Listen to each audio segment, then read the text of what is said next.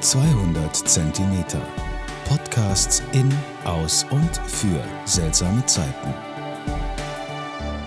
Hallo, liebe Zuhörerinnen und Zuhörer. Herzlich willkommen zu meinem 71. Podcastbeitrag zur Kulturgeschichte des Weins und der Pfalz. Mein heutiges Ziel ist der Drachenfels in der Nähe von Bad Dürkheim. Ihr erreicht ihn von Mannheim kommend über die A650 Richtung Bad Dürkheim. Weiter am Fass Richtung Kaiserslautern auf der B37. Nach einigen Kilometern im Tal erreicht ihr linke Hand eine Abzweigung und ein Hinweisschild Waldgaststätte zum Saufersch. Für euer Navi am besten 67098 Bad Dürkheim, Jägertal eingeben. Vom Parkplatz der Gaststätte folgt er nun den Markierungen des Rundwanderwegs Drachenfels. Der Aufstieg zum Gipfel auf immerhin 571 Meter, eine der höchsten Erhebungen im mittleren Pfälzerwald, dauert circa eine Stunde, aber immer bergauf. Belohnt werdet ihr durch einen fantastischen Blick über die Baumkronen des Pfälzerwaldes.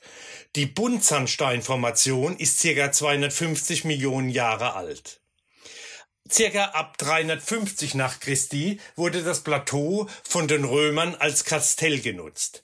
Die letzte Stunde des römischen Kastells hat 405 nach Christi geschlagen. Nach dem Rheinübertritt der Germanen, dies war möglich durch die Limesaufgabe der Römer und ihren Rückzug Richtung Süden, damals gerieten die Städten Mainz, Worms, Speyer in die Hände der Barbaren, Viele dieser Germanenstämme verfolgten die Römer weiter Richtung Süden, jedoch die Burgunder blieben im ehemaligen römischen Gebiet des Wormser Gaus und siedelten sich hier bei uns in der Pfalz an und gründeten ihr eigenes Königreich. Die, der historische Kern der Nibelungensage war nun geschaffen. Die Nibelungensage führt uns nun auch wieder hoch auf den Drachenfels zur spätrömischen Bergfeste. Direkt zur Legende, Legende des Drachentöters Siegfried und dem siebenköpfigen Drachen. Das Nibelungenlied, circa um 1200, von einem unbekannten Dichter verfasst, erzählt bis heute von dem längst vergangenen Heldentaten, von Liebe, Verrat, Mord und ewiger Treue und dem Untergang eines germanischen Reiches.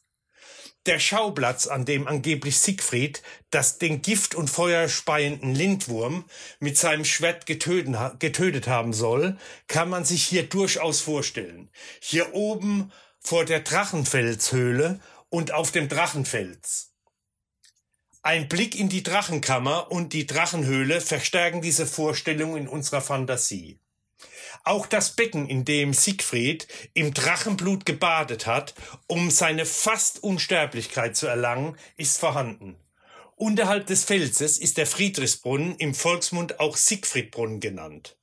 Im Epos wird eine Quelle beschrieben, an der Siegfried rastete und das Ungeheuer sich von oben aus seiner Höhle auf ihn niederstürzte. Genau dieser Platz, den nehmen wir hier wahr. Also bleiben wir im Glauben, dieser Fels und die Höhle in der Nähe von Bad Dürkheim und dem früheren Gebiet der Burgunder Könige ist Schauplatz dieses Eposes. Die Indizien sprechen eindeutig dafür. Passend zum Blut des Drachen ein schöner roter aus der Pfalz. Im Glas habe ich einen Rotwein der Lebenshilfe Bad Dürkheim. Der Lebenshilfe Rotwein. Ein Rotwein Cuvée, trocken aus einem Cabernet Sauvignon, Cabernet France und einer, einem Melot. In der Nase eine dunkelbeeriger, fruchtiger Duft. Nach Schwarzkirsche und schwarzer Johannisbeer am Gaumen gut balanciert mit reifer Frucht und Saftigkeit. Geschmeidige Gerbstoffe und eine nötige Portion Frische im Abgang. 13% Alkohol hat dieser biozertifizierte Rotwein.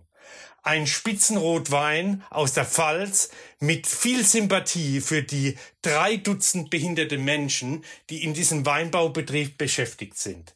Ein wichtiger Beitrag und ein wertvoller Beitrag der Lebenshilfe Bad Dürkheim und dem Kellermeister Gabriel Huber für unsere Gesellschaft. Ich hoffe, mein Podcast hat euch heute wieder gefallen. Zum Wohle die Pfalz, euer Michael Born.